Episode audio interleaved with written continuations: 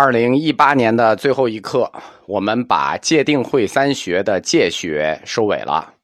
二零一九年上来，我们就开始讲定学。佛教哲学，它是按照十二因缘、四圣谛、苦集灭道这个顺序讲的。戒定慧三学都属于四圣谛中的道谛。戒学还可以算作哲学，其实到定学它就不太算作佛教哲学了。但是没法分开了讲，因为戒定慧三学是连着的，它都属于道地的部分。定学，这是道地三学的第二学。它的定义，实际是我们日常最容易搞混的，因为大部分人呢觉得定学定学就是有定力啊，定定力啊，定心啊，就是大家对定的理解，认为定学就是对定的理解。佛教哲学里大部分产生的错误概念，比如说空，比如说人无我，比如说定学。其实这种错误概念都来自于我们汉字理解问题的时候常犯的一个错误，就是妄自生义。定学的定是佛教经典传入中国以后，在翻译上用的一个介词，因为没有这个字，不知道怎么翻译，就借了一个词，借了定。定有定力的意思，但它不是定，就是这个定是印度定。不是我们中国定，定学的定，它本身是有特定含义的，或者说特定的印度意思的。定，它是佛教实践，就是说宗教实践修习里最为独特的一种。不光是佛教里头比较独特的，在世界上大型的世界级宗教里头，没有可以和定相类比的修习方式。区域性教派有，比如印度教，在基督教、伊斯兰教的信仰体系里，找不到和定学的定相对应的宗教概念。我们说定学已经进入了宗教概念，它虽然放在佛教哲学里，因为苦集灭道四谛它属于哲学，它在道谛里，所以但是它不是哲学了，它是一个宗教学概念。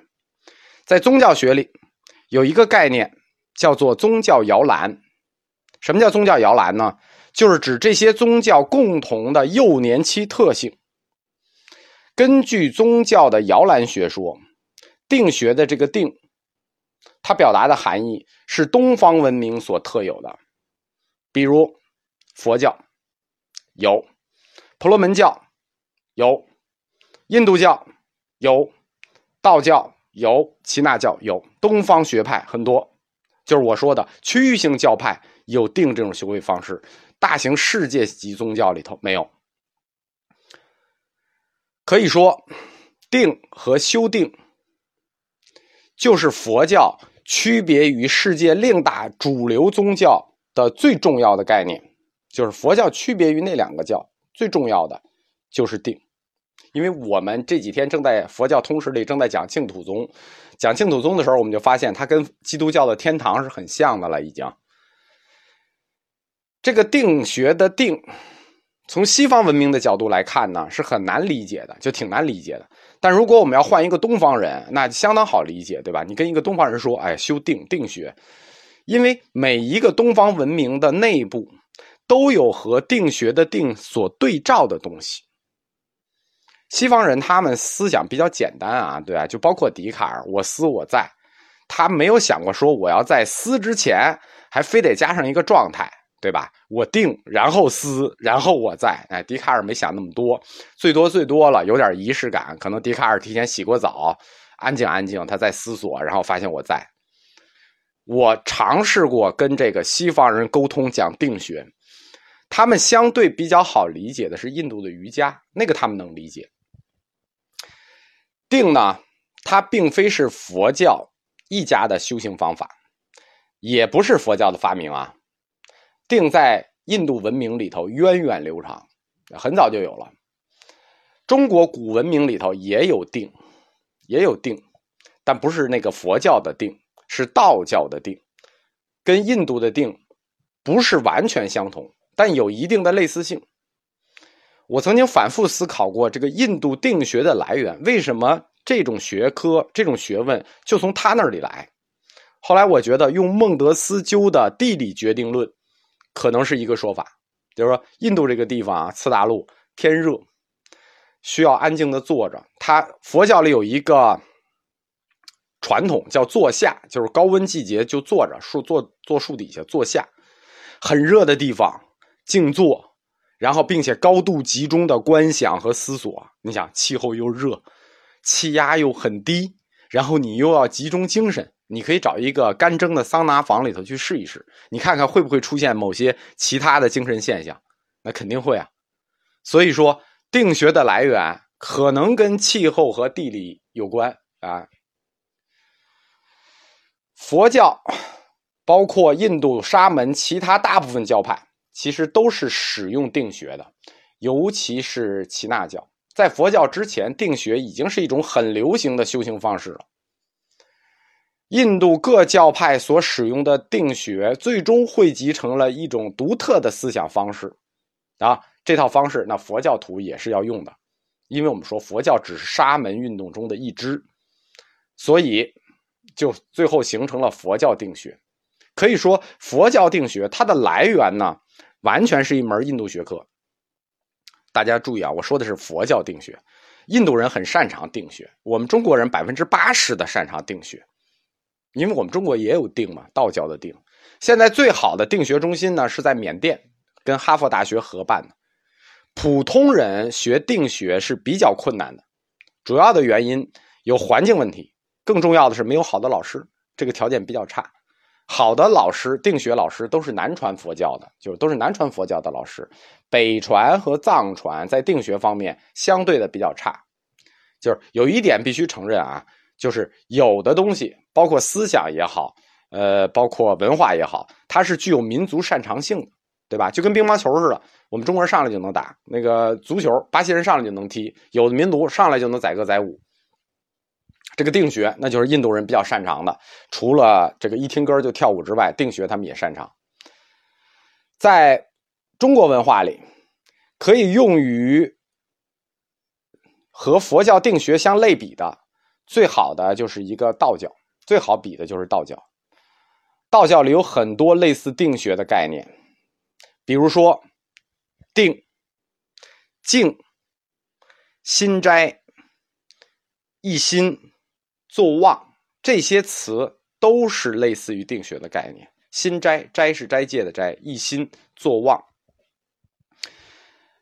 比如庄子。庄子那篇里头有一篇叫《人世间》，他提了两个概念，一个概念叫心斋，一个概念叫坐忘。这两个概念都是定学的“定”的意思，但是道家定学。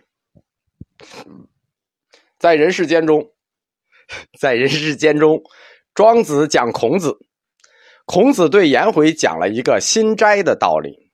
原文是这么说的：“回曰，敢问心斋。”仲尼曰：“若一智，吾听之以耳；而听之以心，吾听之以心，而听之以气。听止于耳，心止于服，气也者，虚而待物者也。为道即虚，虚者心斋也。”这段什么意思呢？这这段大家去查《人世间》就知道什么意思了。心斋，他的意思就是抛弃了感官，用虚无之心去对待万物。他这段话整个的意思就是说，颜回请教心斋的道理，孔子就跟他说：“让心系于一处，若一致，使心处于一种空空荡荡的状态，就能感受到一切。这就是心斋。”还有一个概念，就是坐忘。坐忘的原文是“坠之体，处聪明，离形去之，离形去之，同于大通，此谓之坐忘。”坐忘就是通过废除肢体，停止思维，开窍去真正的感受宇宙与道相通，就是就叫坐忘，也是定的概念。我们家附近有一个云南菜馆，就叫一坐一忘。我每次去吃的时候都想，你都坐忘了，你这个菜啊，能好吃吗？不过也确实不太好吃。这个坐忘，一坐一忘，就相当于定，道家的定。心斋和坐忘，这是庄子思想的一个基本范畴，是道家修持的一个入门。他的修养历程，就是中国定的修养历程，实际是一个由外及内、层层递进的一个内省过程。你看，耳听之以心，无听之以心；耳听之以气，听之于耳。它是由内及外，一层一层递进的。主要内涵四个字很重要，就是虚静空明。它的最终目标，这个坐忘说的很清楚，同于大通，此谓之作望。是什么意思呢？